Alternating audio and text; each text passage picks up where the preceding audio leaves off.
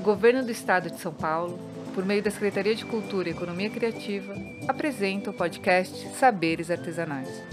Este projeto foi contemplado pelo PROAC e tem o apoio do Conselho Municipal de Política Cultural, Fundação de Arte e Cultura e Prefeitura Municipal de Batuba.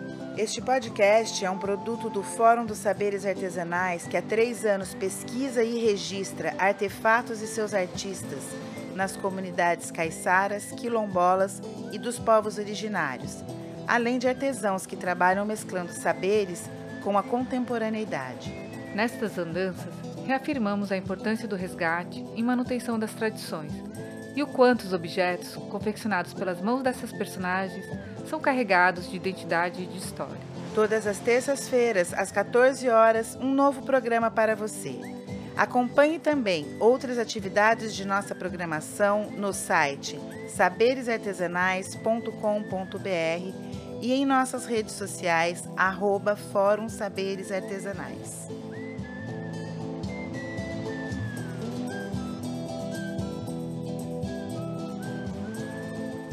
E no saber de hoje, Dona Ditinha e Tony do Remo, mestres artesãos da Ilha de Búzios e da Praia do Bonete de Ilha Bela, nos contam em um bate-papo descontraído como o modo de vida em comunidades afastadas propiciam o desenvolvimento de trabalhos artesanais.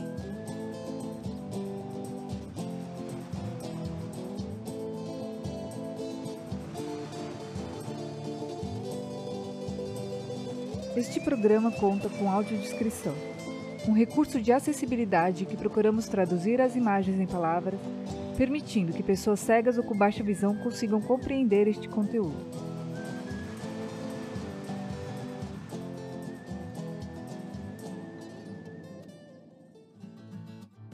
Olá, ouvintes, boa tarde. Estamos em mais uma gravação do podcast para o terceiro Fórum de Saberes Artesanais. O Fórum é o programa de ação cultural da Secretaria de Cultura e Economia Criativa do Estado de São Paulo. Hoje estamos aqui no bairro do Perequê, na Ilha Bela.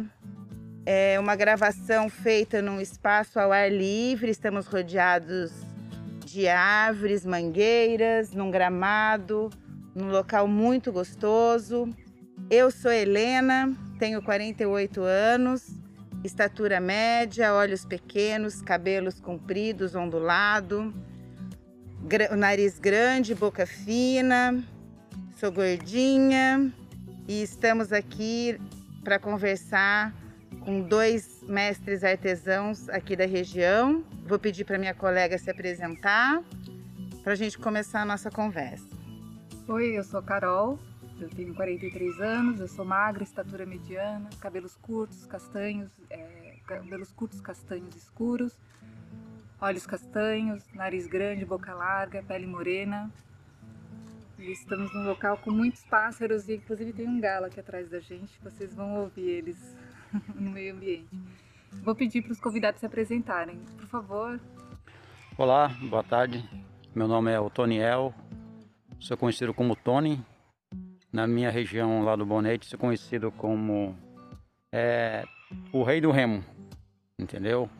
É, sou pescador, é, moro lá na Praia do Bonete, sou magro, é, minha altura é 1,68m, tenho olhos castanho, nariz grande, é, cabelo castanho, magro, essa é a minha estatura. Boa tarde a todos, é, eu sou a Benedita, conhecida como Ditinha, moradora, pescadora ali da Ilha de Búzios e artesã. É, sou, tenho 1,60m, sou gordinha, boca pequena, nariz pequeno, cabelo comprido, grisalho, mas para branco.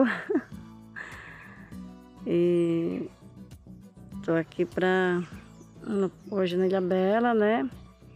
para contribuir aí na, na conversa aí do, com as meninas aí do no, no artesanato. Muito obrigada. É, eu gostaria de ouvir de vocês como, onde que vocês nasceram, como foi a infância. Vou pedir para a dona Ditinha, né, primeiras damas, poder falar. Conta pra gente como é que foi crescer aqui. Onde você nasceu, né? Como foi então, a sua então, infância?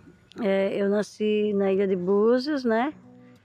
Eu sou a primeira filha de uma, de uma família ali, que são três irmãos. Eu sou a primeira.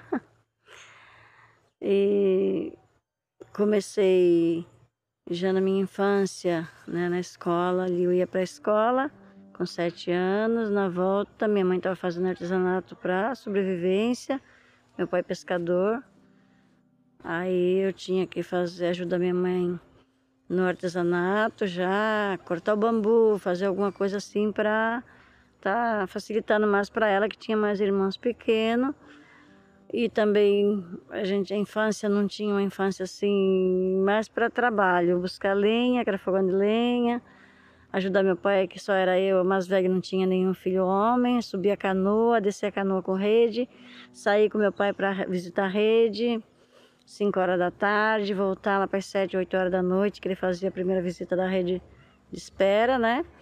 Depois Madrugada já começava, meu pai me levava para me ficar, aguentar na canoa para ele visitar a rede de madrugada. Já amanhecia o dia, colher essa rede, chegar em casa para a escola, voltar e fazer o artesanato, ajudar minha mãe, onde eu aprendi né, a fazer os artesanatos. Daí já nove, dez anos já comecei a pegar firme mesmo na, no artesanato.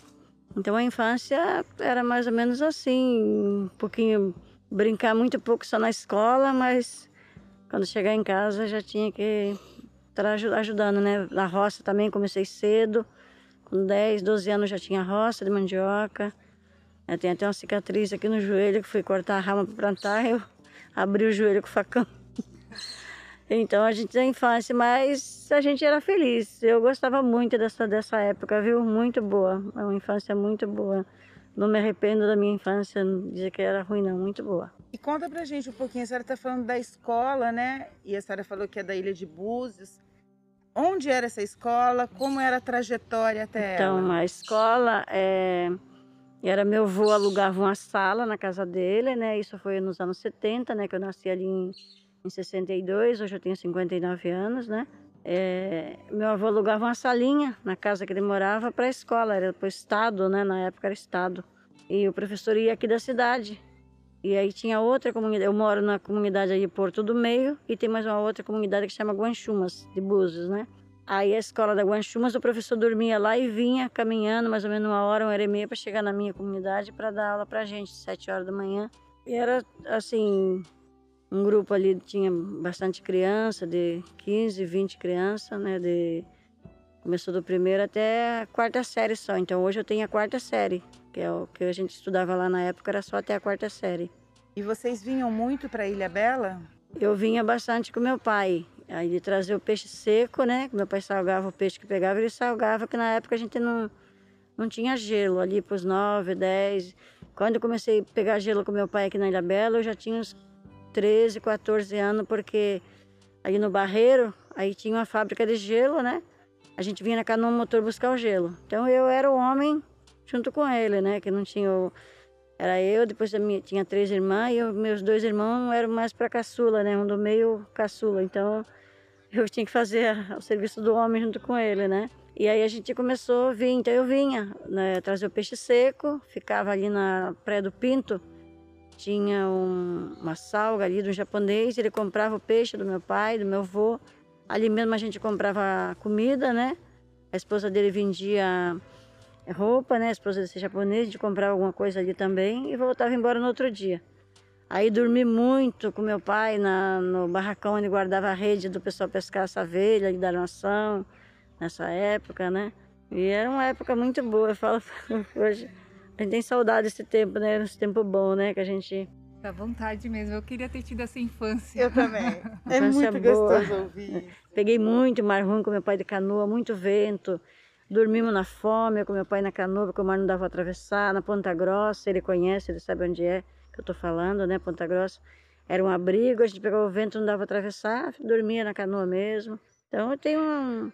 Eu falo para as crianças, hoje eu tenho um casal de filho, né? Meu filho é pescador, o caçula, e a minha filha é enfermeira aqui na Ilha Bela, né? Que ela veio para cá para estudar com 13 anos e ficou.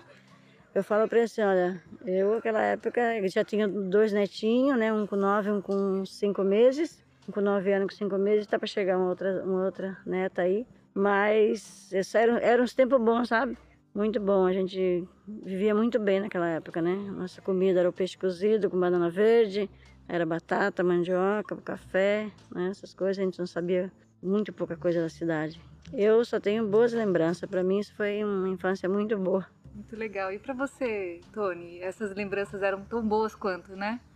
Conta um pouquinho dessas lembranças boas pra gente. Sim, é, a minha infância é muito parecida com a dona, a dona Ditinha. É muito, é bem parecida.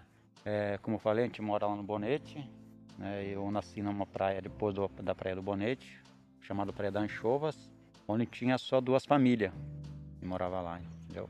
Que era Aí, sua e de outra pessoa. Isso. E quem era, que era a outra Era família? a mãe do meu pai que morava lá, né? E o meu tio Roberto, que hoje já faleceu, mas a família dele mora aqui em São Sebastião. Então eu nasci lá nessa praia e com três anos de idade a gente veio morar na Praia do Bonete. Meu pai é, construiu na Praia do Bonete e como não tinha escola na, na Praia da Anchova, a gente tinha que estudar no, no Bonete, então ficava muito difícil para a gente vir de uma praia a outra para vir para estudar. Entendeu? Então a gente optou por morar no Bonete e para frequentar a escola.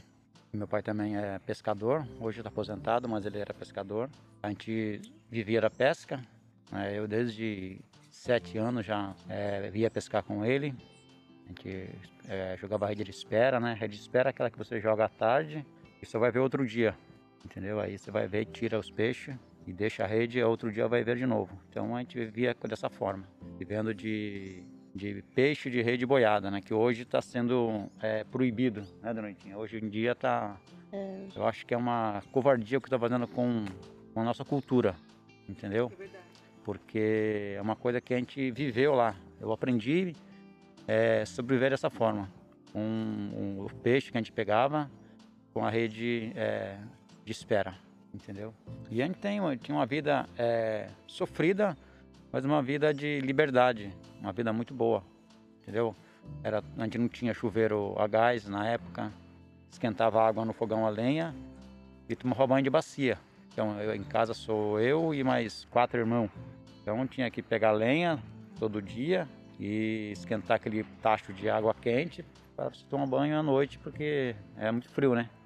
Entendeu? Então não tinha essa, essa é, regalia que a gente tem hoje não tem chuveiro, aquecedor a gás, não tem. É, não tinha luz elétrica lá no bonete. No bonete era farol, lampião, é, querosene. Entendeu? Você fazia uma latinha com. colocava querosene, fazia uma torcida de pano, tinha um pavio, você acendia aquele pavio ali ficava a noite toda com aquela luz. Até a luz era artesanal, né? pra, pra iluminar a gente, entendeu? Aí depois, mais tarde, a gente é, conseguiu comprar farol a gás um botijão de gás menorzinho que tinha, né? E tinha o farol a gás que você vivia com é, o que iluminava a gente durante a noite. E isso teve... lá na Praia da Anchova, né? Isso não, a gente já estava morando no Bonete. Já estava morando no Bonete. hoje tem gente que mora lá Hoje ainda. tem, tem. Hoje tem o seu Anacleto. E já que... tem energia elétrica, já tem tudo Tem, lá. hoje tem. Hoje tá, a situação Tem algum melhorou lugar muito. aqui na ilha que não tenha mais energia? Tá tudo, tá tudo bem modernizado, né? Eu acho que ilha. todas as praias tem, né, dona? É, é a gente tem, tem energia solar, solar, né? energia Mas solar. que nem energia solar para nós lá em Búzios, a gente tá já faz para 5, 6 anos que foi implantada lá. Mas o dia de sol, quando aparece a chuva, o frio, ela não funciona, Ela né? fica fraca. Aí é a mesma situação, a gente não jogou nosso Mas vocês lampião têm fora. gerador. Que... Ah lá, mas a gente, A gente não jogou, a gente tem lampião, né? Porque à noite, né? Se não tiver alguma coisa, aquela, a luz nossa, ela é assim. a- no bonete foi trocada, né? Agora Foi. parece que trocou lá e tá mais forte. Mas a nossa, o que, que o rapaz falou? São cinco lâmpadas, uma TV, não pode usar mais nada. E teria que ter trocado a bateria. Aí a gente, alguns trocou, alguns não. Então, é assim, se agora vai entrar um frio aí, se entrar esse frio, todo mundo tá preparado. Vela, lampião, a querosene, né? é só recordar. É, hoje é, É a querosene. no passado. Que antigamente era óleo diesel mesmo, colocava óleo É, diesel no lampião, querosene, verdade. né, para iluminar. Depois surgiu o lampião a gás, né? Aí todo mundo, era uma, assim, todo mundo comprou, né? Era uma coisa boa. Nossa, era uma luz, primeiro, pra gente Era um aquilo era, sol, né? era Sim, luxo, era exatamente. luxo, né? A luz É. de... E aí até chegar a energia solar, né? Que hoje tá assim, mas a gente não descarta não, porque se entrar um, um frio aí que nem no inverno, é mais fraca, ela, ela cai mais à noite. Durante o dia se tem, chega à noite ela apaga. Bateria não segura, bateria esfria também, né? Fica... Aí não segura a carga. Mas o Lampião a gente sempre, nossa, era aí para descer para o porto, que a gente fala para ir até a rede, aí nós tínhamos um bambu, também com torcida de pano, molhado com óleo diesel, acendia, a gente falava que era pau de alegria aquilo ali. Muito legal. Eu não tinha ouvido essa. Aí é é um bambu comprido assim, né? Mais ou menos no- na grossura desse remo aí, nessa grossura, enchia de pano, encharcado com óleo diesel e fazia um crarão. É verdade. Né? Deixava, meu pai deixava aceso no porto quando a gente voltasse, poder des- descer na pedra, que não temos praia, nós temos uma costeira. Lá é só costeira. Então era essa. Ô, gente, Mas eu queria que vocês contassem um pouquinho o que o antepassado de vocês falam da colonização aqui da ilha. Quem foram os primeiros? Como que foram? Como que alguém foi parar lá na ilha? Então, em Búzios, de não- Búzios. se meu avô fala que o pessoal que foi morar lá é um, era parente dele que veio da Ilha de Vitória. Né? Era um parente que veio da Ilha de Vitória para Búzios. né? Então, a família dele, né? Lá a família Costa, família Teixeira, Oliveira, tem lá, né? Que era um pessoal que vieram de Ubatuba. Meu avô fala para Vitória, de Vitória veio para Búzios, né? O pessoal que faz pesquisa fala que tem também descendente de índio. Né? Que nem a gente vai buscar o bambu, esse que eu faço artesanato, ele não está perto de casa, é bem longe, sabe? Eu moro lá na costeira, tem que subir o morro uns É, ele 400 gosta de lugares metros. bem altos mesmo. É, e lá a gente encontra pedaço de panela de barro, sabe? É, essas coisas que dão na, na costeira, as cracas, a gente fala, branquinha já, lá no matão, é, a concha do marisco, né, que é o mexilhão que gente fala, também, aquele outro sacoritá que a gente fala, tá lá São o os casco. sambaquis, né? Lá no matão, lá em cima, que são 400 metros da costeira. Então, a gente, como que subiu lá? Não foram vocês que levaram, né? Aí, meu marido, ele é muito especulador com as coisas quando vai buscar bambu. Tem uma toca, ele foi ver, tem pedaço de panela de barro, tem pedaço de, pa- de louça, umas louças que tem é, florida, sabe? Mas não é esse material de hoje, é um material, sabe, passado que parece assim que ele é tudo furadinho, sabe assim, sabe o é, que fala, fala o osso com quem tem osteoporose, minha filha que fala, né? Tem- é tudo furadinho, né? Pode quebrar. Então, de, assim, a, a beira é tudo, sabe? Um material assim bem, né, muito tempo. Meu marido trabalhou com um rapaz, já, já eu não tinha minha filha ainda, minha filha está com 38 anos. Então, há 38 anos atrás, que foi da Unicamp fazer uma pesquisa com pedra. Então, eles mexeram aquele mato todo lá, né? E esse homem levou muito pedaço dessas coisas, de louça. Ele tirava de cada pedra um pedaço, colocava um número, guardava na bolsa e ia embora. E até hoje ele não fala, não fala, meu marido não fica sabendo o que, que ele queria. Ele pagava meu marido para acompanhar. O que, que ele queria com aquilo. Então até hoje a gente não sabe que pesquisa foi aquela que ele fez. Sabe, com os pedaços das louças, com os pedaços da- da- das coisas de- de- do mar que estava lá em cima. Meu marido fala que tem uma pedra lá que é assim de baixo, é tudo rabiscada, sabe? Tem um rabisco, a gente não entende. Aí deve ser uma, uma, uma escrita, né? Alguma coisa assim, né? Então é um a gente. problemas, né? Quando não dão a devolutiva dessas pesquisas, Não dão, né? é. É, Eles quando ele foi lá- e não dão devolutiva para a É comunidade. um tal de Eu lembro que o nome do homem era Francisco, da Unicamp, eu Concordo 38 com anos atrás. Que fique o que apelo, ele né? foi lá. Eu tinha até uma foto do meu marido com ele, fazendo isso. Mas então a gente se, se achou lá, não sei. lá estávamos, né? Até hoje. O meu avô, que é o pai da minha mãe, morreu com 105 anos lá. O pai do meu pai com 95, né? Eu ainda tenho tia lá que está com 90 anos. Então, é um pessoal bem vivido, que tem uma história, né? O Meu pessoal sogro- da ilha, então, é toda a sua família? Ou veio É, gente todo de fora? mundo, não, Ou vocês todo- casavam, conheceu alguém aqui fora? Não, aqui a gente ilha? casou, na verdade, eu sou casada até com um primo. Meu marido é meu primo, Você conheceu lá mesmo? lá mesmo. E você, Tony, o que, que seus antepassados contam dessa colonização de Ilhabela, dos moradores daqui, lá do Bonete? Bom, eu não sei se procede, mas do Bonete, a minha avó fala que a, a pessoa do Bonete é descendente de alemão, porque é todo mundo, a maioria é todo mundo loiro no Bonete, olhos azuis, entendeu? Só tem uma família de cor no Bonete, que o resto é tudo claro, olhos, olhos verdes, olhos azuis. Não sei se isso é, procede, né? Mas elas falam que é, a gente é descendente de, de alemão. E não sei, não sei se isso procede ou não, mas Mas Ilha Bela foi colonizada por franceses também, né? Vocês tiveram aí um grupo de franceses que tomaram conta das praias, não foi? Ou não tem nada a ver? Eu também, eu também já, Castelhano. já fiquei sabendo dessa história aí. Então, essa história do alemão, de descendente alemão, não sei se é procede, né? Mas Europeu, né? o, Então, meu, o, meu, o meu tio, o meu tenho é, três tios. Dois é falecido e um é vivo ainda. Os olhos azuis. A minha avó, os olhos azuis, cabelo loirinho. Ela Uhum. é branca, branca, muito branca. E minha- os meus irmãos, tudo claro. E todas as crianças que nascem lá é sempre tudo clarinha. Não sei se isso procede ou não, mas é o que, eu, é o que me falaram eu Mas assim, passando. o- o- os seus costumes são indígenas, né? Ou não? Sim, Porque assim, essa questão da pesca, né? Do, da canoa. A canoa, como é que foi? Por exemplo, para você fazer a canoa, você aprendeu com quem? E, ela bem um pouco indígena, né? sim. É, canoa, é, o meu pai, ele... Calculo que ele deve ter feito umas cento e poucas canoas já. Só isso. É que dá muito trabalho pra Eu tô brincando. Nossa, é bastante, né? Sim, ele fez muita canoa E tudo com árvores daqui da Ilha Bela. da Ilha Bela. Tudo madeira é, de ponta, né? Como Tipo chiquitibá. assim, vocês não iam buscar madeira e vinham navegando com ela lá da São Sebastião. Não, as madeiras que a gente pega aqui para fazer a canoa, a gente compra tábua nos depósitos, para fazer a parte da, da bordadura.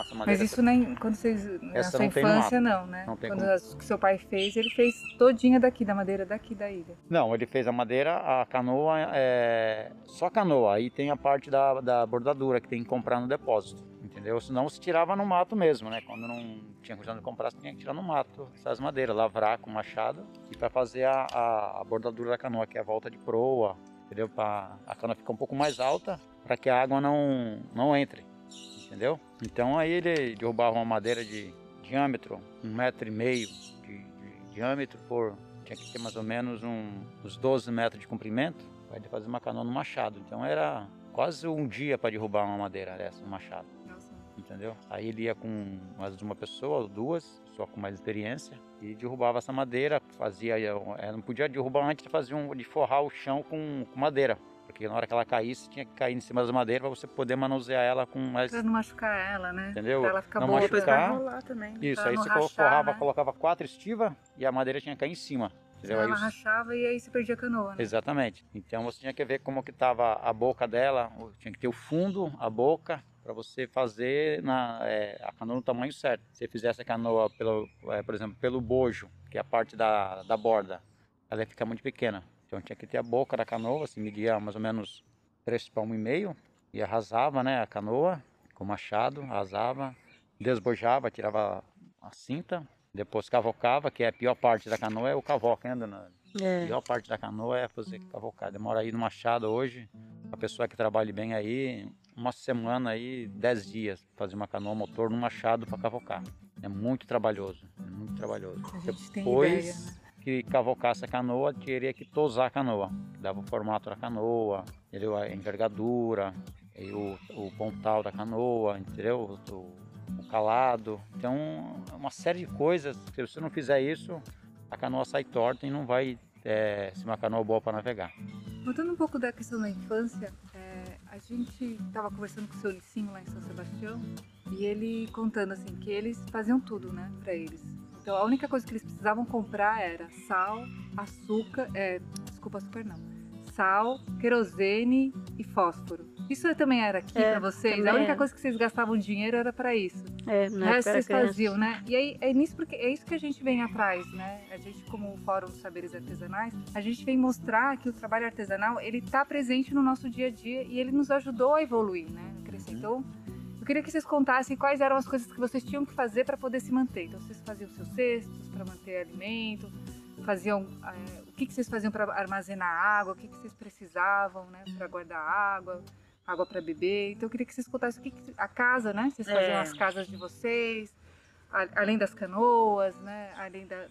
Tudo que As casas eram de pau pique. para dormir, Pau né? pique, é. Eu Minha queria que vocês contassem era... tudo que vocês tinham que saber fazer desde criança para poder sobreviver. Então, se A casa era de pau isso. pique. Então, a casa no Bonete nossa, é, a primeira casa que a gente tinha era de pau a pique, com barro. Entendeu? Era, é uma, da- da- Isso. Eram as madeiras, os quatro, a madeira da casa, né, que subia o telhado. Aí você vinha com os bambu, cortava os bambu, trançava todos, ficava assim, ó, trançadinho assim, entendeu? E depois vinha com o barro para barrear a casa, para ficar fechada as paredes. Era trançado como grade, né? Isso, Era uma grade exatamente. Aí depois vinha com barro, amassava o barro no pé, molhava. E todo mundo ia amassando aqueles barros ali no pé. E, aí E ali já era uma festa, E né? Sim, já era uma O festa. dia de exatamente. amassar o barro. ajudava. É. Então as molecadas adoravam, né? Ficar ali metendo o pé no barro, amassando. Vamos fazer casa, pai? Então, a nossa primeira casa foi desse tipo. E todo a- mundo ajudou, né? todo mundo ajudou. E a água, é, lá não tem problema de, de gastar água, porque a água vem da nascente, né? Vem da cachoeira. moravam do lado da nascente, A né? gente pegava, comprava mangueira aqui na, no depósito, mangueira de. aquela mangueira preta, levava até um certo local que desse queda para que a água chegasse em casa. E não tinha torneira. Você vinha, a água ficava ali o dia inteiro aberta. Se tinha água ali, não precisa fechar a torneira. Tinha o tanque, colocava a mangueira ali, amarrava uma, uma madeira para a mangueira ficar amarrada na torneira, na, no tanque. E aquela água você bebia, você usava para tomar banho, para fazer comida. Lá também em Búzios a É, a água é gente- abundante. A gente não tem cachoeira lá. Já estamos com dificuldade de água agora no momento, né? Que não está chovendo.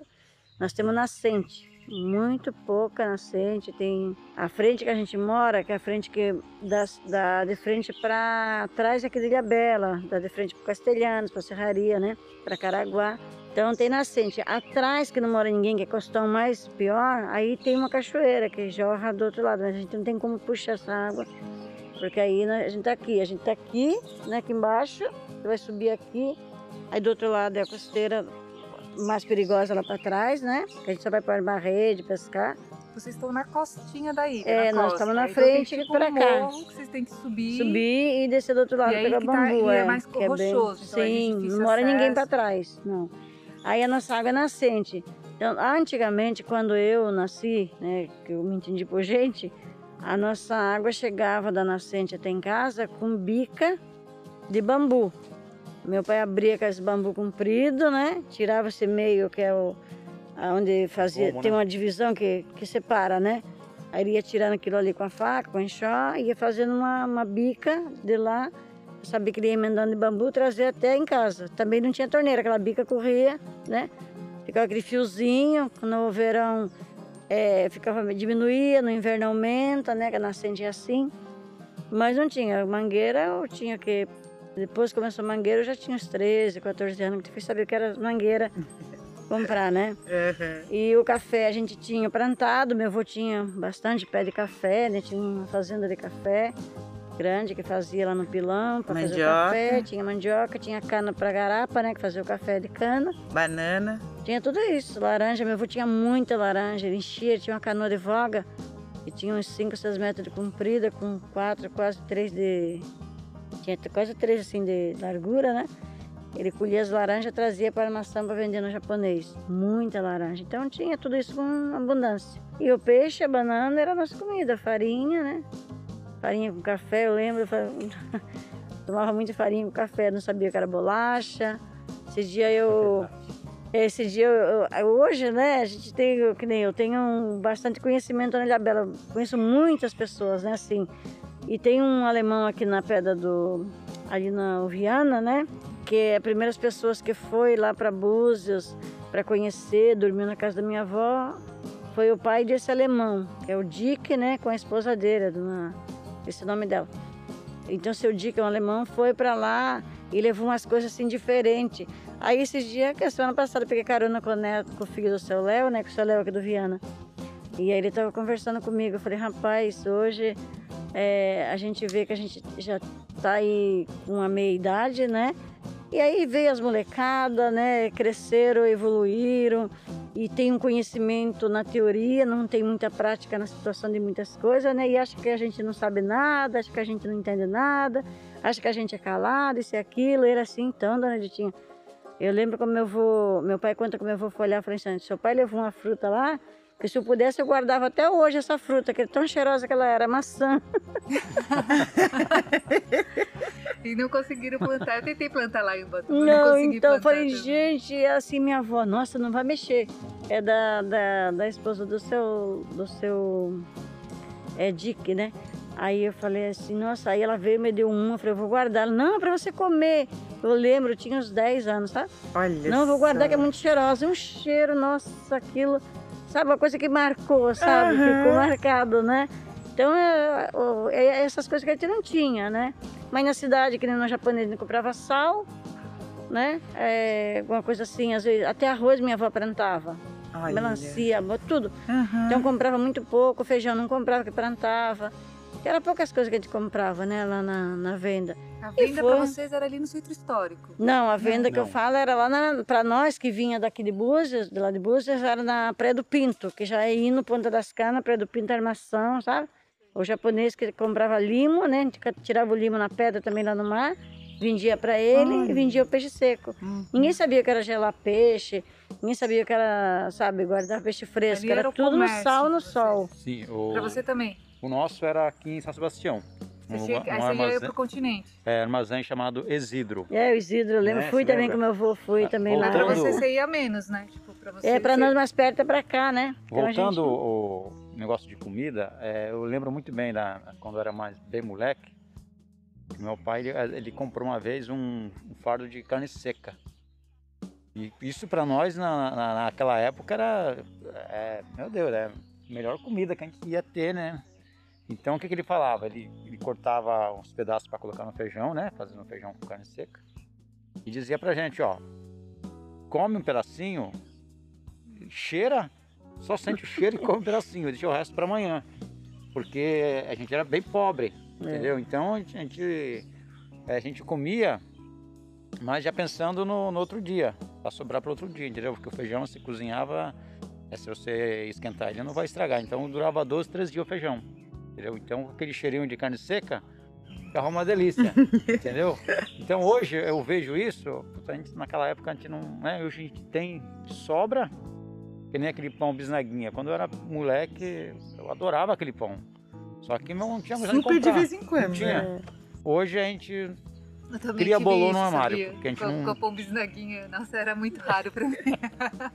Então, meu pai comprava caixa de bolacha recheada, aqui no Exílio vendia. E no, no café da manhã a gente queria comer 15, 20. Então era contada, cinco para cada um, pra cada filho, para dar para os outros, os outros dias, entendeu? Vocês são em quantos irmãos? Tem umas quatro. É uma Todos irmã e meninos? mais três irmãos. Ah, só uma mulher. Só uma mulher. Nossa, então ela era princesinha, né? Sim, é, é a Islanda, o nome dela é. Diferente da dona Ditinha, né? Que você- É, a maioria tenho- era mulher, né? É, mulher, tem quatro mulheres. Então, assim, dando continuidade àquela história que começou na construção da casa, daí vocês iam começar a contar é, dos utilitários da casa, né? Então, É, a casa a gente fazia com o meu pai. era de pau a pique, Pau a pique, também lá em Búzios. barro. O prato Tinha- era de cabaça ou É, cabaça. tinha, é, pra tomar água tudo tinha, né? Aquela cabaça cortada pra, pra tomar água, né? O- Era tudo assim, pra guardar água nós tinha, o meu avô, ele comprava no japonês a caixa de biscoito. Chamava biscoito jacaraí, sabe? Uns biscoitão assim, vinha forrado com papel fininho. Esse dia eu tava conversando com a minha, contando pra meu netinho, pra minha nora. Nunca mais eu vi, eu falei pra ela, acabou, nunca mais vi essas coisas, né? Hoje mudou tudo. E aquela lata a gente aproveitava para pôr água, lata até para fazer para cozinhar as coisas, sabe? Fazer... E o que, que vocês confeccionavam mesmo, assim, para usar na casa? Aí a cestas, esteira, né? É. Fazer esteira para dormir, né? que material? Do taboa, né? Fazer esteira com taboa. Aí para cobrir a casa era o sapê, né? Que tirava lá mesmo, né? Aí fazia o cesto para guardar roupa, né? Meu pai já fazia E os cestos do material? do bambu. O cesto para guardar roupa, o cesto para botar linha de pesca. O cesto tinha um- mil e uma utilidade. Para colocar as coisas guardadas a compra, né? Algumas coisas assim que era assim, guardar. Era para essas atividades aí. Era essas que eu não achava nada de comprar. A gente sabia As que era gamelas vocês faziam também? gamela para tomar banho, né? Esquentar água na, na lenha também. E tinha gamela, a gente não tinha bacia. Era gamela de, feita de madeira. Nossa, nós tínhamos uma gamela que durou um século. Eu até uns, tinha uns 20 e poucos anos, minha mãe já tinha gamela guardando lá, não sei o que ela fez. Mas era a gamela que todo mundo, as crianças todas, nasceu, tomou banho ali, sabe? Uma gamela feita de madeira que meu pai, meu avô que fa- fazia, Ali na meu ilha pai tem fazia. cachetal? Hã? Ali na ilha vocês têm cachetal? Ali na ilha de Búzios? Tem, tem. Aí passou de fazer, então aí meu marido aí fazia aqui na casa de farinha. A- a- eu Vinha anteontem mesmo, eu, meu- meu marido, meu netinho de 9 anos, estava comigo lá. Aí a gente foi cortar o barro, amassar para mim fazer a casa da farinha, que tinha caído, né? A gente foi refazer ela. Aí amassar o barro. Aí chega meu netinho lá, epa, lama da Peppa, não sei o quê. Falei assim, ó, tá vendo, né? Já mexer com a lama, já é um desenho que eles assistem, né? Que já fala, né, da, da lama da Peppa. Eu falei, ah, avó, eu não vou mexer não, a lama da Peppa, não sei. E foi lá e nós amassamos naquele barro pra, pra né? barrear, é. Aí ele ah, sujou toda a mão e ficou. Falei, pois é, filho. A nossa casa antigamente era assim. Aí se um irmão brigava com o outro, batia na parede, os barros caíam. a nossa mãe brigava para que a gente. Vou brigar lá fora, né? Esse é, o É, verdadeiro batia, brigar. queria derrubar, fazia um buraco na parede, sabe? Era uma coisa assim. Aí era, uma- era muito bom, né? Era uma situação que a gente viveu um- uma fase que hoje eu vejo que está totalmente oposta, né? Hoje tem tudo, mas ninguém está feliz. Tem tudo, mas não tem nada. Não né? tem nada, tá- tem Verdade, tudo, é tudo, né? Vão, É. eu vejo lá, hoje tem o meu, meu netinho, meu filho comprar batata já pré. Ah, já tá pré. é, já tá cortada, pré-frita, não sei das quantas, já pega, já jogam lá, né? Já tiram, já tá, né? Tudo assim, mas não tá bom ainda para eles, né? E eu falo assim, olha, às vezes eu falo, gente, vocês estão. Agradeçam a Deus, porque, olha, eu dormia numa esteira, nós dormíamos cinco irmãos, era um empurrando o outro para lá, empurrando o outro para cá, puxando o cobertor daqui, puxando o cobertor de lá, né? Hoje vai, esse dia eu, ele machucou o dedo, meu netinho, caiu lá, machucou, quebrou, foi pro hospital. Aí passou no lugar, viu lá um cobertor de bola de futebol, eu quero, vou, eu quero. Eu falei, "Ah, aqui perto aqui da, da balsa. Eu falei, meu Deus do céu, lá vem ele comprar o cobertor dele, né? E nós era cinco irmãos com cobertor só daqueles ainda, sabe, de antigamente que doavam, ainda era doado para dona Neuza, uma assistência social lá em São Sebastião, que eu não sei se ele lembra, que tinha lá, essa mulher doava muita coisa para a comunidade, sabe? Ela pegava o barco da marinha, ia fazer doação, e era um cobertor que tinha assim, a guardava ele porque e puxa, era para todo mundo. E hoje a gente vê que hoje tem tanta coisa, né? Evoluiu tanto, né? Mas a ganância cresceu muito junto, né? Soberba, a ganância está assolando tudo, né? Que as pessoas não são felizes. A gente vê que todo mundo tem, quanto mais tem, mais quer, né? Mais vai em cima, se puder tirar, né? Eu vejo esse lado muito triste, né? Hoje a gente vê, fala, nossa, e o tempo que corre, que voa, que você não consegue se concentrar. Aí, antigamente tudo era tão assim certo que na eu falo pelo eu sou evangélica, né? E tem o- os católicos, antigamente, a minha avó, a gente era católico, o dia de Semana Santa, aquele dia você sentia o dia, você percebia que o dia era um dia que era, sabe? Hoje não, hoje não tem mais. Minha avó guardava espelho, guardava pente, no barra casa, isso, As aquilo. pessoas nem param mais na hoje na sexta-feira sexta-feira santa não podia né? nada, As minha avó, sabe? Não podia nada. cara, né? Não podia nada. de- Hoje, na sexta-feira santa, estão matando, estão cortando, né? Estão enfiando, estão meia criança que mata, que corta, que joga. Ai, não é? É. E aquela época você sentia que o dia era a semana, era a semana. pra que pensar. você sentia que era aquela semana mesmo, sabe? E faziam aquelas brincadeiras da semana, né? De- depois tinha o Judas, faziam, iam bater. iam. Hoje não tem mais nada, gente. Hoje, se fizer uma festinha para beber, para um tá se matando com o outro. Né? É Você verdade. vê, se tem uma festinha aí, quando você sabe que no final alguém matou, né? E fez isso, aquilo, brigou. Então, Final dá algum problema. Sim, então a gente eu falo assim, olha, eu, eu, eu, eu saí na época de lá da, de Búzios, eu tinha uns 25 anos, saí, fui morar em Santos, né? Pra, porque era bem difícil a situação, né? A gente queria ganhar mais alguma coisa. Fui com doméstica, não me acostumei, levei acho que uns oito meses, voltei embora. Correram, Correndo, diferença não deu, boa, né? falei, Você sair de Búzios e ir pra Santos, porque Santos era a maior cidade da Então, mas eu fui né? também com É. os Caiçara, né? Que eles moravam aqui na ilha. E é a família do seu João da Cruz, eu acho que o Daniel conhece. Seu João da Cruz, da, do, já tem hoje aí um pessoal aqui na vila, que são uma família bem, assim, muita gente, né? E a mulher estava doente, foram pegar alguém na comunidade para cuidar dela lá trabalhar. Daí eu falei assim, ah, eu vou. Minha mãe, ah, não, eu vou. Mas, nossa, era o fim da picada aquilo lá, você vê. Eu falei, não, o quê?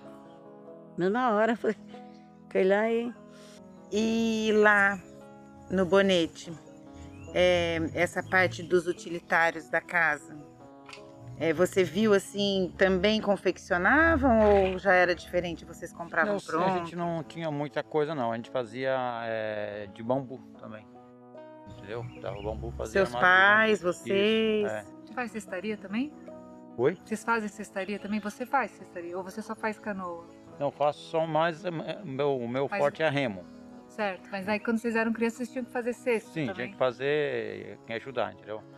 E lá o nosso armário é de bambu, às vezes. É, sabe aquelas caixas de mercado que tem uva, essas coisas que vende uva? Uhum. Pegava que levava e fazia, colocava na parede para colocar compra. Entendeu? Então, Era uma- era um mais ou armário, menos né? assim. Eu também tive isso. entendeu? É. E, como eu te falei, a água vinha da cachoeira, né? Até hoje na minha casa, lá no Bonete, é, na casa da minha mãe, a água vem da cachoeira. Ela, ela não pegou água da, da, da caixa d'água que tem lá, não. Mas hoje a casa já é de alvenaria, já, né? É, vem de é, água limpíssima, geral, muito limpa. Agora, hoje tem torneira, né? Então não fica aberto direto. tá? Então, para também não desperdiçar, né? Porque hoje o- a comunidade cresceu muito. Então não dá para ficar desperdiçando água. Como a gente antigamente era bem. Torneira aberta. era- Hoje não, hoje é, tem o controle da, da, da torneira que a gente abre e fecha. E a água ainda vem da, de cachoeira. Só que hoje evoluiu muito. Hoje tem três caixas d'água de 20 mil litros cada uma. Para suprir toda a comunidade. Eu queria que vocês contassem pra gente o que, que era uma aventura pra vocês. Tipo, que nem pra dona Diditinha, que morava na Ilha de Búzios. Uma aventura era o quê? Tipo, ir pra São Sebastião, ir, sei lá, no, no médico, ir na, prefeitura resolver algum problema. O que, que era uma aventura? E pra você também, é, Olha, Tony, o que, que era uma pra aventura? você. Sair lá do bonete, o que, que era considerada aventura pra vocês? Para mim. E que hoje é super normal, né? Que hoje, meu, não dá Sim. nem trabalho. Olha, na época que a gente, eh, eu era, eu tinha na faixa de 8, 10 anos, quando meu pai falava que vinha para São Sebastião, Pro eu arrumava, um, continente, né? é, eu arrumava um jeito de vir com ele. A gente queria ver o, o navio, queria ver as luzes da cidade à noite, como que era, entendeu? Os carros. Nossa, a gente ficava, a gente não dormia, de ansioso que ficava para poder vir para a cidade. E vocês iam de canoa, como é que era o rolê? Tinha balsa nessa época? Não, é, tinha. Só que a gente vinha com a canoa, meu, meu tio já morava aqui, que já faleceu, né? Morava no topo, em São Sebastião. Então quando meu pai falava que vinha para dormir aqui, para passar no médico, levar minha mãe no médico, ou a gente mesmo, nossa, a gente ficava super feliz e queria vir logo. E era muito legal, muito legal mesmo. Entendeu? E teve uma época que foi no Bonete, bem abriu a estrada no Bonete, acho que foi em 80 e... Em 80 ou 84 que abriu a estrada. Foi um, um rapaz aqui de moto, um- era muito famoso na época, um rapaz chamado Darcio Campos, que tinha programa na TV Bandeirantes. E ele foi pro bonete de moto e não conseguiu voltar. Entendeu? Não conseguiu voltar porque ficou muito tarde. Aí ele falou com meu pai para trazer ele de canoa, com a moto e trazer ele de canoa para cá. Isso, já era 4 horas da tarde. Aí meu pai, eu, eh, eu sou muito parecido com meu pai. Eu, o único filho que é muito parecido sou eu. Então sempre que meu pai saía, ele me levava. Não sei se. E meus irmãos têm ciúme até hoje. Ele acha que eu, é, meu pai gosta mais de mim do que todos. É porque a gente é muito parecido. Se a gente tirar uma foto minha e do meu pai hoje, você vai falar, não, é o clone, Uhum. entendeu? Então meu pai falou- me trouxe nesse dia. E a gente ficou na casa desse cara aqui no Perequê, uma casa enorme, uma casa muito grande. A gente não, não tinha nem dimensão daquilo ali, era muita, é, é muita coisa pra gente, entendeu? Casa com piscina, aqueles, meu quarto enorme, a gente ficou na casa do cara, o cara tratou a gente super bem, super Nossa, que bem. legal esse. Foi muito legal essa história, entendeu? Uhum. A gente, a gente dormiu aqui, ele deu café pra gente de manhã, aquele puta café que a gente nunca tinha visto, Tinha né? maçã da dona Ditinha, né? Aquela fruta É. cheirosa. Exatamente, aquele café, meu, que gente, de novela, né, que a gente vê, Uhum. né? E foi muito legal essa, essa passagem na gente, entendeu? Foi muito legal. Mas foi uma boa aventura, né? Foi muito boa aventura. Não, se levar uma canoa na moto. Desculpa, levar uma moto na Levava. canoa, isso é uma aventura mesmo. Meu pai né? já, já trouxe várias vezes, porque antigamente os passeios de, Bonete, quando começou a ir os turistas, não era com a lanchinha, era com a canoa. Então meu pai era uma pessoa que fazia muito esse trajeto. Trazia o pessoal com, com bicicleta, com moto, trazia. Meu pai trouxe três motos na canoa. Essas canoas de voga, De, não, de motor, mesmo. já era motor. Ah, já tinha o já era motor, com já. motor, é. Entendeu? E o nome, o nome da canoa dele era Sobre as Ondas e continua hoje com a minha. E continua sendo Sobre as Ondas porque eu peguei essa- esse nome pra mim, entendeu?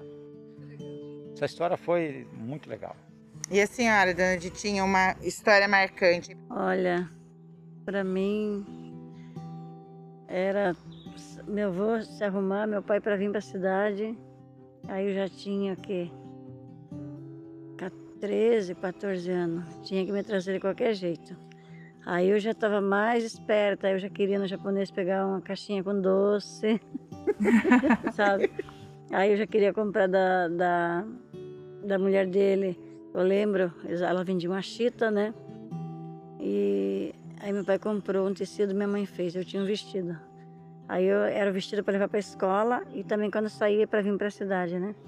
Aí eu ficava contente que aí minha mãe deixava usar o vestido e vim para a cidade com meu com meu pai, com meu avô, aí já pegava os doces, nossa, era, não, eu lembro que se fosse hoje, eu lá pegando, sabe, aqueles doces que hoje, eu, às vezes eu procuro, eu ainda acho o tal do suspiro, parece que tem alguma que tem esse suspiro, tem um docinho é, num copinho, que é tipo uma marmelada, uma goiabada, dentro tem uma, uma pazinha de uma pazinha de, de madeira, né? Eu Que comi ali, também. Aquilo, acho que eu, às vezes eu vou por aqui e falo, acabou, né? Aquelas coisas antigamente eram tão boas, hoje é umas coisas mais diferentes.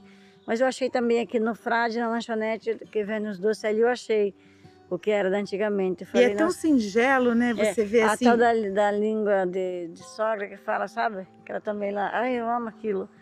E aí eu com meu avô, meu avô deixava pegar, às vezes pegava, trazia um pouquinho de peixe a mais, um pouquinho de limo, né? Eu tirava o limo lá e vendia pro meu avô. O Só limo vermelho comer da costeira, não sei que, é- que se vocês chegaram a conhecer. A costeira lá tem uns limos vermelhos, sabe? Ele dá uns cachos. A gente tira, lava, seca no sol, deixa chover, fica meio embranquecido, encaixotar e trazia. O japonês pagava bem na época para nós, que era um real, é, não era real, aquela época era, mas aquele dinheiro era um dinheirão para nós, E o sabe? que, que eles faziam com esse limo, a senhora Faziam sabe? doces, faziam geleia, Ah, com aquilo, é, comida de japonês. É, a Cocô. gelati- é, é, gelatina. comida é. japonês. Aí eu ia catar o limo, vendia, meu avô pesava, me dava o dinheirinho, uma festa para vir para cá. Nossa, que, aquele dia Cheio era um dia doce. Eu voltava cheio de doce, muito feliz com aquilo, muito alegre. E Né? olha, e é uma simplicidade, né? Porque era Não, é. vestido de chita Sim. que associava Eu com... lembro, eu tinha, eu falei, assim, esse dia eu tava falando, falei, hoje a pessoa tem tanta roupa e guarda e compra, não sei onde. Uma pessoa, eu- às vezes eu falo assim, vocês têm quanto pé? Eu tô vendo tanto sapato, vocês têm dois pés, A gente tava falando disso hoje. né? Aí eu vejo hoje, meus parentes mesmo, vai comprar um, já compra outro. Eu falei, caramba, mas eu tenho dois pés, eu, eu ainda continuo a mesma, eu, eu sabe? Vez meu, meu, minha nora, minha filha reclama, você vai onde assim? Você vai onde assim? Eu vou até no Rio, eu falei, eu vou até para fora do Brasil assim, porque eu tô. É o meu jeito. Ah, o que isso? Não, chinelo, eu amo chinelo de dedo. Que naquela época era um chinelo havaiana, né? É diferente. Hoje mudou até a, a Já é situação, né? É. estilosinho, né? É. Aí eu ia em qualquer lugar com aquilo, não sabe? E hoje ainda chego em casa, chego molhada, às vezes, ah, tem que ir lá. Falei, vou assim mesmo, do jeito que eu tô. É o meu trabalho, né? Eu tô no mar, cheguei, não dá tempo, eu vou. Aí hoje eu falo assim, você vai assim? Eu falo, não, vou pegar aí um, uma roupinha melhor lá falar com as meninas. Mas, sabe, então Não, a você gente tá era hoje mesmo. muito feliz. E eu mantenho isso até hoje, sabe? Minha tradição da comida, caiçara, meu artesanato que não largo, que eu tô aí, as minhas estão até com a mão inchada, eu falei, tô, porque aonde eu vou, isso eu faço, fazia para ajudar em casa, né, com a minha mãe, e hoje fiz muito para ajudar minha filha à faculdade, né, que se formou, que né, hoje é enfermeira Graças a Deus, formada, né? né, e continuo. Acabei de entregar para a Salga lá 50 peças de suprar, armação, que ela tem lá um, um restaurante chique lá. Casamento, trabalho com várias lojas aqui em Ilhabela, Mercador Eventos para casamento. E, sabe, eu não, não- até 11 horas, meia-noite eu tô lá. Porque às vezes de dia não tenho tempo. A gente quer hoje, é, o tempo é pouco, a gente pega muita coisa para fazer, né? E acaba. Mas eu não largo do artesanato, não. Saio encomenda, tô com três encomendas, preciso voltar para lá, pegar material. Aí, se vir para cá, eu tenho que tra eu trago. Eu fico levando meu marido reclamando. Porque eu vou limpar, às vezes eu trago os feixinhos com, com os bambuzinhos, cai lá no barco, sabe? E ele vai, vai sujar aí, vai entupir isso, vai entupir aquilo. Eu falo assim, ah. Aí eu. Aí meu, meu irmão falou que mora em Botafogo, falou assim, ah, você vai morrer com no meio dessas palhas aí. Eu falei, não tem problema, sou feliz assim. e continuo fazendo, enquanto Deus me der força, né? Graças a Deus. Agradeço a Deus, né? Porque Deus me dá saúde para mim estar nessa luta. E nunca me faltou nada, graças a Deus, né? Sempre que eu venho, trago, vendo. A Hoje a gente agradece, viu? né? Ainda tenho. Agradeço a Valéria, uma pessoa que está aí junto com a gente no artesanato, que é, a gente estava difícil vender, né?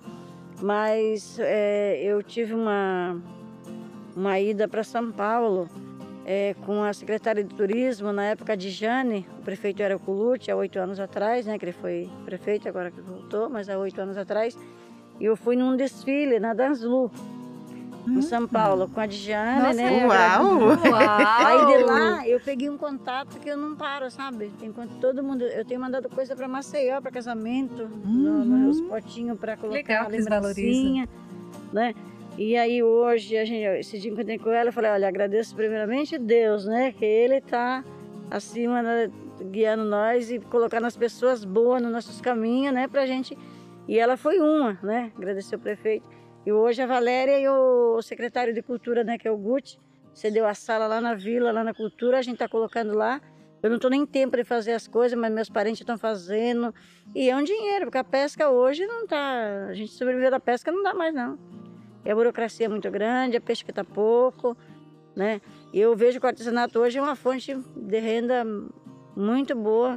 Ele é muito Só que é uma importante. pena, é, uma muito pena que vai importante acabar, mesmo. viu? Uma pena que vai acabar. Então a gente vai lutar por porque ele, a tá? mocidade não quer Sim, saber. Isso é muito importante. Nós Na minha comunidade lutar, mesmo, as meninas não querem saber, os moleques não querem saber. A minha nora faz junto comigo. Né? Aí já tenho meu filho não aprendeu, minha filha também não que foi para outro lado, né? De, hoje é, tem outra função. Mas eu vejo meus sobrinhos lá, são poucos, um, um ou dois. Então tem coisas que vai morrer junto, né? Vai acabar.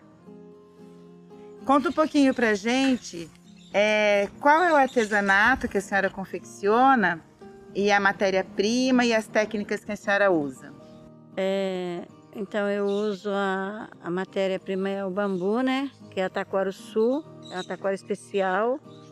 Ela dá dentro do mato mesmo, né? Uma taquara que é manuável, você pode dobrar, é, ela não quebra.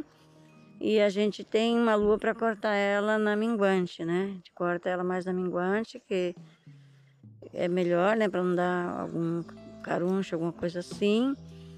E com ela eu faço várias peças, né? Eu faço a luminária, fruteira, cesto para roupa, é, cesto de para costura, é, faço luminária com vários formatos, né? Cone, peixe, é, sino.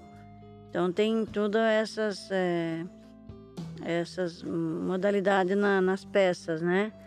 E a gente vem também, cada dia, uma amostra, a pessoa encomenda, a gente tenta fazer aquilo que o cliente quer, né?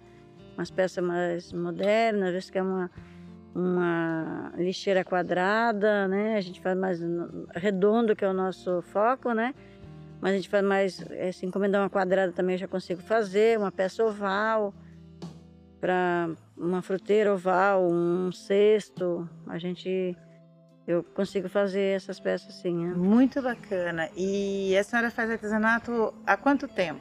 Eu faço já há 50 anos, na verdade. Eu comecei com Nossa. tinha 9 anos de idade, né? 9 anos de idade eu comecei a aprender. Daí com 10 eu comecei a ajudar mi- minha mãe. Depois eu casei, né, com 19 anos. E continuei a fazer, daí eu peguei o embalo até hoje. Aí tô com 59 anos, que não parei de fazer não, continuo. E você, Tony, como é que é, é, Desde quando você faz artesanato? A canoa, no caso, os remos. Queria que você contasse também aí a trajetória de artesão. Sim, o remo eu, eu uso a madeira nativa, né? Da, da mata, seria o guacá, que é uma madeira um pouco mais avermelhada. É, cacheta, que é uma madeira bem conhecida, né? E o cedro cajarana. São três madeiras que eu utilizo mais para fazer o, o remo. Só que muitas pessoas questionam que a gente vai é, derrubar a madeira e destrói a natureza. Só que essas madeiras que a gente, é, a gente corta, ela não, ela não morre, porque a raiz não é cortada. Você corta uma madeira hoje, por exemplo, tem várias madeiras que eu já cortei, que fui lá ver, ela já está brotando, É verdade, né? entendeu? Eu- ela não vai Eu tirei morrer. uma árvore lá em casa, tive uns problemas com a defesa. Entendeu? é. E ela realmente brota e, E cresce. e é importante você trazer isso. E às vezes as pessoas ah, é, falam, ah, mas está destruindo, tá cortando uma árvore. Que não... Aí eu tento, tento explicar, mas às vezes a pessoa não acaba não entendendo. Mas eu já fui várias vezes em lugar que, o local que eu cortei remo, fiz remo, e você chegar lá, a madeira já está bem grandona, já está crescendo de novo, entendeu? Porque a raiz não é afetada. Ela corta no meio, que nem você podar uma árvore, ela vai é, crescer novamente, entendeu? Então eu, o, o remo eu comecei a fazer não faz muito tempo, em 2009, porque eu vi meu tio fazer. Meu tio Elias é um mestre de remo. Ele é um melhor. Hoje ele não faz mais, né? Então as pessoas lá no Bonete costumam dizer que eu sou hoje eu sou o melhor. Então ele faz, fazia muito bem. Aí eu fiquei vendo ele fazer. Fiz, aí eu fiz o primeiro remo, não saiu muito bom. As molecadas lá fizeram um monte de apelido e, entendeu? Zoaram muito comigo. Aí não, eu não fiquei satisfeito, fui e fiz outro. Aí fiz outro, levei pro meu tio ver. Ele falou, É Tony. isso aí, não desiste. Eu falei, Tony, ele falou, Tony, esse está muito bem feito. Então hoje, ele parou de fazer o remo, então eu, aí quem está fazendo sou eu, entendeu? Então hoje eu, eu calculo que já fiz por volta de uns 580 remos. É muito remo. Só isso? É. Voltando, brincadeira, tá? Não, valoriza. Qual a Então, aí- idade que você fez o primeiro remo? Ele Você falou lembra? 2009. Aí, mais ou menos em 2009, entendeu? É, aí esse remo ficou muito mal feito. né? As pessoas, os meus amigos zoaram muito comigo. Aí eu fiz o segundo, levei pro meu, meu tio que é o mestre, ele olhou e falou, Tony, tá perfeito. Ele falou, tá muito bem feito. Aí esse já vendi pro meu sobrinho, já teve uma aceitação muito grande, o pessoal já começaram a ver e querer encomendar para mim. Até então eu fiquei meio um pouco receoso por causa do meu tio, né? Que ele ainda fazia essa época. Aí eu comecei a ter mais encomenda do que ele. Entendeu? Ah, Mas aí ele tinha problema na mão, de borsite, no braço, aí ele começou a parar de fazer. Aí eu perguntei, tio, não tem nenhum problema eu continuar fazendo? Ele falou, não, pode, pode é, botar a fábrica para funcionar. Entendeu? Que legal. Então eu comecei a fazer e muitas pessoas vieram até mim é, ver o remo, comprar e tem um remo em Fernando de Noronha, uma pousada lá do amigo meu, tem 15 remos lá. O patrão do meu irmão comprou um para levar pro Almir Klink, Uau! entendeu? Tem lá a minha, a minha meu nome no remo, Tony Remos. Então tenho muito remos. Eu participei de um evento em São Paulo chamado Design Weeker, entendeu? Que um amigo meu é ele que levou a gente. Esse, esse, esse quando eu participei desse evento, o remo não era de madeira nativa, era colado, era cedro australiano que ele colava na marcenaria dele. E a gente dava o, o feitio do remo e fazia o remo lá na, eh, na loja dele. E com, tinha muita gente de todo lado do, do Brasil eh, fotografando, perguntando. Eu fui para São Paulo eh, de manhã cedo, chegamos lá cedinho, ficamos o dia inteiro eh, trabalhando, eh, dando entrevista sobre eh, como fazer o remo. E tem uma aceitação muito grande com, com vendas, entendeu? Que aí eu faço, coloco no Facebook, aí o pessoal encomenda é, para uso e para decoração. Mas aí para decoração ele, é- ele fica cru ou você faz pintura? Aí depende do cliente. Aí eu pergunto se eles querem que eu passe um, um verniz, um óleo de linhaça ou quer na madeira crua. Aí eles. Não, é porque eu pergunto isso lá em Batuba, a gente tem um costume, né? Tem os artistas plásticos que usam o remo hoje como, como um quadro, né? Então, inclusive, a gente tem, na toda a festa de São Pedro, tem o concurso, de- o leilão de remos. Então, os artistas plásticos, eles participam dentro da Fundação de Arte e Cultura, eles se reúnem, é, encomendam uns remos, né? Dos artesãos, dos mestres lá de Batuba. E aí eles é, eles dão o toque deles, né? Então cada um pinta de um jeito e usa como uma base. Aí eu queria saber se vocês fazem isso aqui também, como é que funciona. Não, eu mesmo não faço. Eu vendo, prefiro vender ou ele cru ou passar um verniz. Em Batuba, assim me falou, tem uma pousada que comprou 16 mil. Já faz uns 5 meses atrás. Uhum. Então ali tem uma pousada, tem duas pousadas, né? Eu quero decorar as paredes com remos, entendeu? E aqui na, na ilha tem uma mulher chamada, moça chamada, é, a loja dela é chamada Lampião. Ela usa o remo como fazer abajur. Nossa, fica muito lindo. Cara, deve ficar muito legal, eu Então nunca ela vi. faz, Depois ela eu vou comprou procurar. bastante remo meu para fazer. É uma boa releitura, né? O nome da loja dela é Lampião. E Não aí ela encomenda seus remos para Eu- transformar. Eu não lembro o nome dela agora, mas é muito legal. Ô Tony, e essa questão da colheita da madeira, vocês também têm alguma época certa? Sim, tem. E como é que Tem, funciona? por exemplo, uma lua cheia, você não pode derrubar uma madeira. Ela vai lascar no meio, porque a lua está muito grande, tem muita força, né? Então, ou três dias antes, ou três dias depois da cheia, ou três dias depois da, da minguante, da nova, sempre três dias depois, três dias antes. Não pode ser no dia da lua. Muito Entendeu? interessante. E passarinhos estão doidos aqui, tá cheio, tem papagaio, tem bem tem o que você imaginar aqui sobrevoando. Pode falar, não, desculpa cortar, mas é que tá emocionante esse momento. É, porque se todo estúdio fosse assim, a gente tava bem, né? Sabe, ouvintes, se vocês tivessem noção de onde a gente tá, vou falar aqui um pouquinho, né? Para quem tá ouvindo agora. Nós estamos na Casa Caiçara, aqui na, no bairro do Periquim, na Ilha Bela, rodeado com algumas árvores nativas, embaúbas, temos mangueira, pitangueira, urucum, e muitas aves. Foi como a Carol estava falando, né? Bem-te-vi, papagaio, quero-quero. E dando continuidade à nossa história.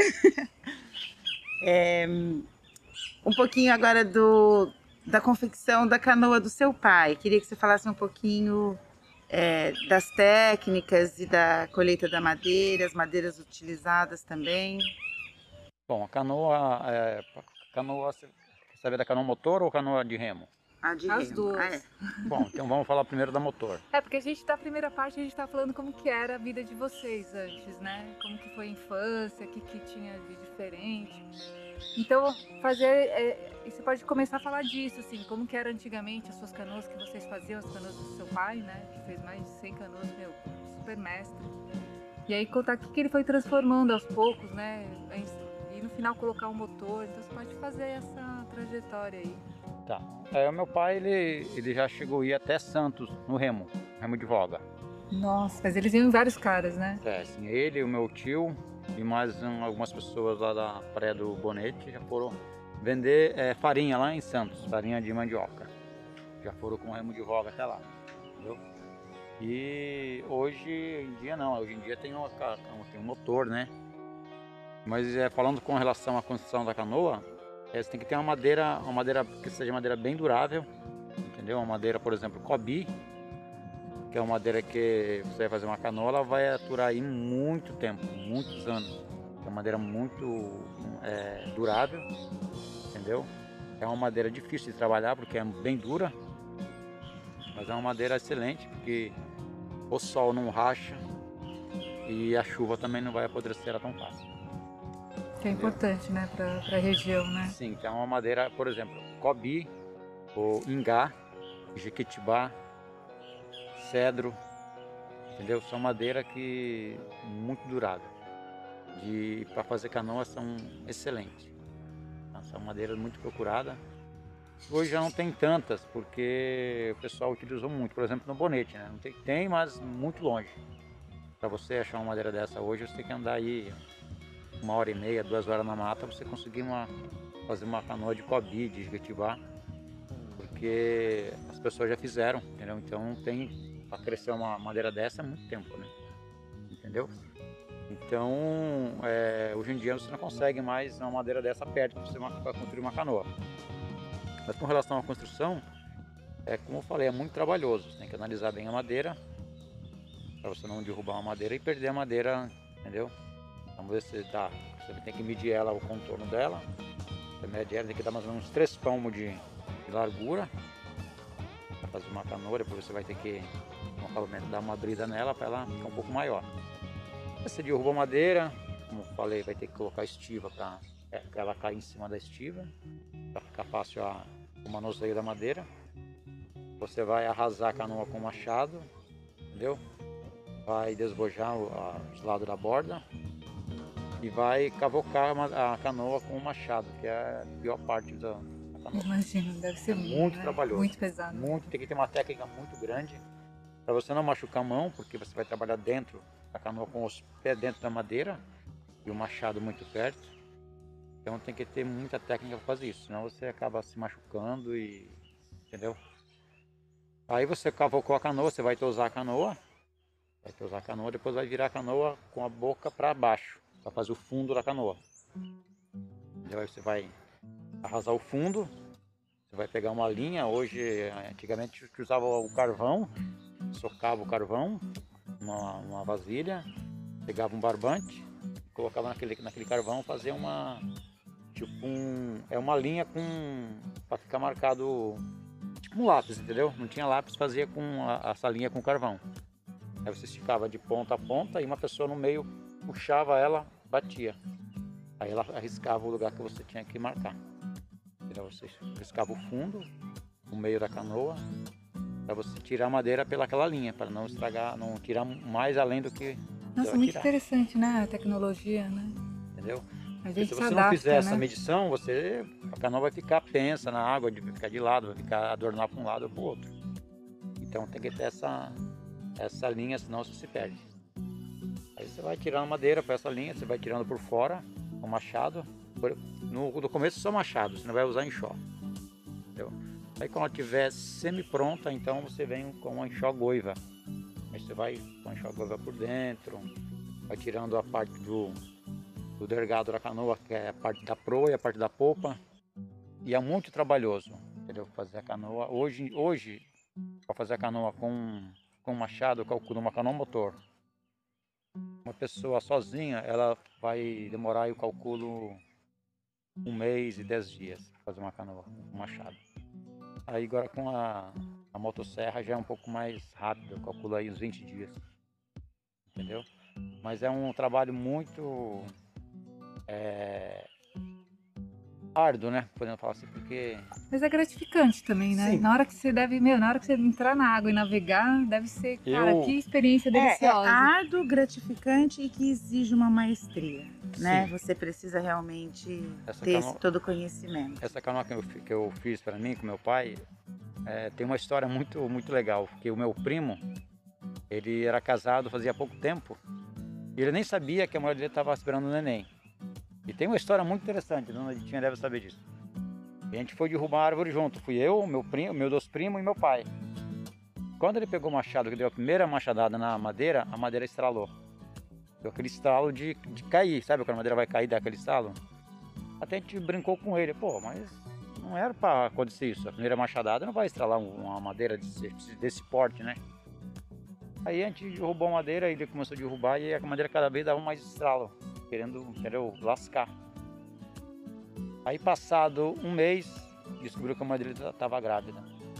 Diz que não pode derrubar madeira com a pessoa, a, a mulher está grávida. Olha só. Ela Que legal, né? reflete, Entendeu? Né, Essas são as sabedorias populares, né? Entendeu? Sim. Então, é, aí, nas- depois de um oito, nove meses, nasceu o filho do meu primo, o Miguel. Então, a gente sempre zoa com ele com, com relação a isso, entendeu? Então, se a pessoa estiver grávida, é, a mulher estiver grávida, o marido não pode ir lá derrubar uma madeira, senão ela vai, vai lascar, Tem que manter a vida, né? entendeu? É uma história bem, bem legal essa história aí. É, Dona Justinha, entrando nesse contexto que nem ele contando do antes e depois, eu queria que a senhora contasse pra gente é, dos artesanatos que você fazia quando você morava lá na ilha de Búzios e hoje, como é que é? É, hoje você, antigamente você fazia o cesto para guardar o alimento e tudo, e hoje você tem que fazer suplá. Queria que você falasse um pouco dessa transformação. Quando você começou a parar de fazer as coisas para casa para fazer esse trabalho para vender? É, antigamente fazia para uso, né? Para uso próprio, né? Várias peças para uso em casa. E daí hoje não, hoje eu não tenho nada quase em casa, né? Não tenho tempo de fazer. E é mais é para fora, né? Para encomenda e também para para para renda, né? Para casa e as peças hoje mudaram, então, o suplar, suplar não, não tava na, não fazia, né? Naquela época. Hoje surgiu, né? A gente tem o nome com fundo de prato e o nome que eles dão aí é suplar, né? O nome mais, mais popular para eles. O nosso, no- o nosso era fundo de prato. E hoje eu faço assim, é, mas para casa eu não faço quase, não tenho nada na verdade, né? Tudo é mudou.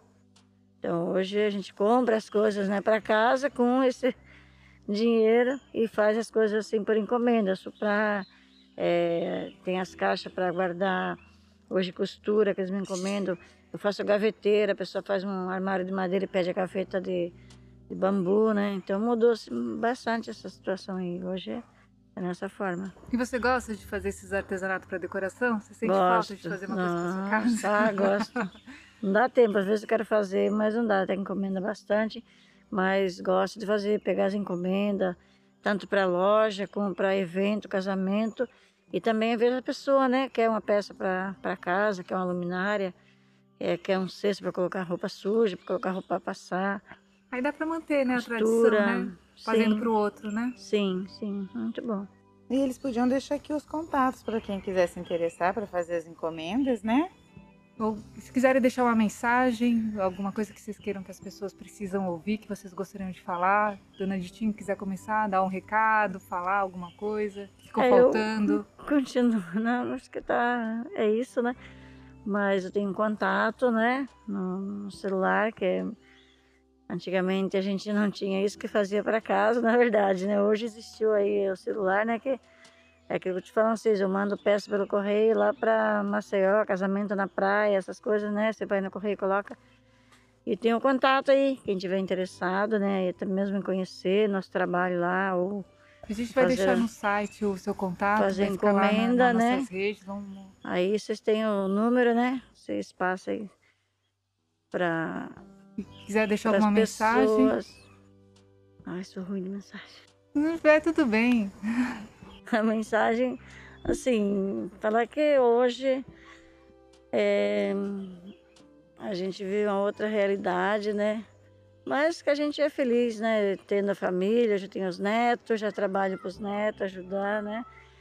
E com artesanato. São coisas que marcaram e continuam na vida da gente aí. Eu só tenho a agradecer em tudo, eu dou graças a Deus por tudo, né? Na- Por estar aí. Muito bom. E você, Tony, quer deixar um recado, uma mensagem? Sim, é, eu quero deixar aqui um, mais ou menos um desabafo, né? Pode fazer. É que hoje a gente, o, nós, Caissara, que estamos tradicional aqui da Ilha Bela, é, a gente tem sido muito mal falado com relação à pesca, entendeu? Que a gente é predador, que a gente está destruindo a natureza. E não estamos destruindo, a gente, a gente preserva, entendeu? Isso é muito importante você trazer, viu, Tony? Entendeu? Então a gente tem taxa, é, sido taxado de, de é, destruidor da natureza, entendeu? Porque a gente pesca com rei de boiada e é a nossa tradição, não tem como a gente fugir disso, entendeu? E também sobre os remos que a gente faz, a gente não está destruindo a natureza. Como eu te falei, as madeiras elas voltam a brotar e crescer de novo. E muitas pessoas acham que a gente está destruindo, entendeu? Pelo contrário, a gente preserva o possível e eu sou uma pessoa lá que mora no Bonete que trago para cá os lixos da comunidade, com a canoa, faço esse trabalho. Então a gente não, não, não destrói e não acaba com a natureza, então a gente procura preservar. Entendeu? Então a gente é taxado como pessoas que estão destruindo o meio ambiente, a, natureza, ou o mar, entendeu? Mas não é por aí não, não é por aí não.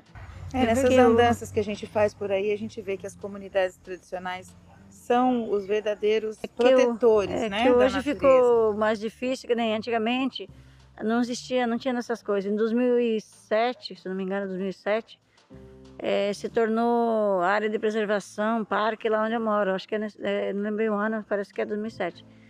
Eh, a gente mora na área de preservação, área de parque estadual, né? A nossa área lá, Vitória e Búzios, são área de parque. Mas a gente tem, assim, eh, uma boa conversa, né, com, com os gestores que passaram, a gestora atual hoje, né, que é a Maria, a Mariazinha, a Maria, que está lá como gestora, Maria Inês e para cortar uma árvore, né, a gente tem que ver, vem pegar autorização, vamos reformar nossas casas.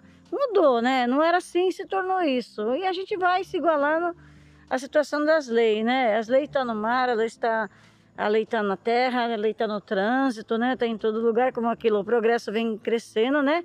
E vem. Mas é aquilo, a gente nunca destruiu, a gente sempre, né? Pelo E a gente vê, encontra um bicho machucado no mar, a gente traz, liga. Hoje tem o Instituto Argonauta, está aí. É, as baleias que estão aí, que a gente não sabe por que, que elas estão aí, né? Que estão morrendo, né? A gente não, antigamente tinha as baleias, não era dessa forma. Hoje você, né? é, a nossa pesca está sendo uma coisa assim, é muita burocracia, sabe? A pesca artesanal hoje, eu acho que não é só em Ilha Bela, em todo o Brasil inteiro, a pesca vem sendo, artesanal vem sendo é, escassa, assim, eles vêm, sabe, diminuindo, tirando, achando que o pescador que é o predador, né? E eu também hoje estou como representante dos pescadores aqui em Ilha Bela, pela colônia de pescador aqui na, no centro, né? Como representante, estou ali e vejo que a gente não emite um documento, a gente fomenta, você manda aí São Paulo, Brasília, não temos resposta. E sempre você manda ali, mas eles sempre acham uma coisinha para você. Tem que mandar de volta, vem de volta e vai nisso. Pescador sai, a polícia não entende. Eles não têm uma conversa. É, Brasília, São Paulo, para a gente ver que não tem uma conversa com a polícia ambiental, né? Para falar, olha, o documento está assim, dessa forma, né? Tá, o pescador está sem isso, está sem aquilo, porque não é ele que quer, ele quer regularizar, mas infelizmente nós estamos sendo crucificados aí numa situação que a gente. Por isso que eu falo, a pesca tá, vai acabar dessa forma, né? Você e compra o... um material caro aí, você vai armar uma rede que nem. A gente não deixa mais no mar. E nunca deixamos lá, né? Tirar e pôr de, no final da tarde recolher de madrugada. Você se deixa durante o dia, a polícia passa e leva. Por quê? é, tá proibido porque tem o golfinho, porque o que que acontece? É que eu falo vocês, as molecadas vieram estudo, tudo bem, tem um menino novo aqui, né? Ele tem um estudo, tem uma faculdade, ele tem uma teoria na situação, né? Pode ser um, seria um biólogo de um, de um, qualquer um tipo de um bicho aí, ele conhece aquilo ali, mas na prática, onde nós moramos, nós conhecemos, sabemos, né? Nós não vamos matar aquele bicho, né? Ele pode, olha, vamos acabar com isso aqui porque mora fulano ali, ali é um lugar que tem um, um tatu não pode mais morar ali. Não, não vamos, sabemos que vamos conviver com aquilo ali. Igual a baleia, nós convivemos com ela, né? Não vamos matar jogar uma rede para cercar uma baleia. Com certeza. Nós vamos perder um material aí que custa é. 50, né? É, 40, 50 mil se montar uma rede hoje. Cabo, que é caro, tudo derivado de petróleo, tudo caro, né? Lembrando então, que quando eles chegaram, né, quando eles chegaram, essas pessoas. A gente já estava na comunidade. Sim. Eles que destruíram, Sim, né? Quando, é. vocês, quando, eles chegaram, vocês estavam vivendo daquele jeito. É, nós temos um. E hoje vocês têm que levar o lixo dessas pessoas que chegam Sim. e falam que vocês destroem a natureza, é. né? Você tem que sair A gente está aí para ajudar, né? Colaborar com, com a mocidade. Que hoje eu falo que quem está para trás de uma cadeira sentado em qualquer um setor aí lá para cima é um, né, uma pessoa que fez a faculdade tem um conhecimento enorme numa teoria dele, daquele estudo mas não sabe a realidade nem a prática. Aí já vai falando, não é assim, é assado. Nós temos embarcação aqui, barco, pessoas de idade já, que já tem um barco compraram aí há mais de 50 anos. Tem documento de marinho tudo. Hoje manda pra, lá para Brasília para renovar uma permissão para vender o peixe. Eles acham que o motor não é assim, que está assado, que está... É, vai procurar um engenheiro naval. O engenheiro naval é super caro, é uma, sabe? O pescador não tem condições de arcar com isso, né? E da onde? Bem é... colocado, viu? Esperamos que as autoridades né, olhem pela, pelos caiçara, olhem Valorizem pelas... o conhecimento Que a gente mantenha a nossa tradição, não venha tirar, né? Porque é que nem eu moro, continuo morando na comunidade, venho para Ilha Bela, mas não consigo ficar aqui quatro, cinco dias, até 15 mas a vontade de voltar é enorme. Imagina, eu também quero ir. Me leva. Vamos embora. Obrigada. Bom, vamos encerrando por aqui. Gostaria de deixar o recado de que o Fórum de Saberes Artesanais é um porta-voz desses anseios de vocês, né? Tudo que nós pudermos fazer para transmitir essas angústias e arrumar soluções, nós estamos aqui para isso. Agradecer e valor, muito. É, e valorizar o conhecimento de vocês, principalmente. A gente valoriza o que vocês sabem, o que vocês foram Obrigada. ensinados pelos seus pais, pelos seus avós, e que a gente quer dar continuidade nesse conhecimento que é importante para a humanidade. Obrigada pela participação e acompanhem o site saberesartesanais.com.br.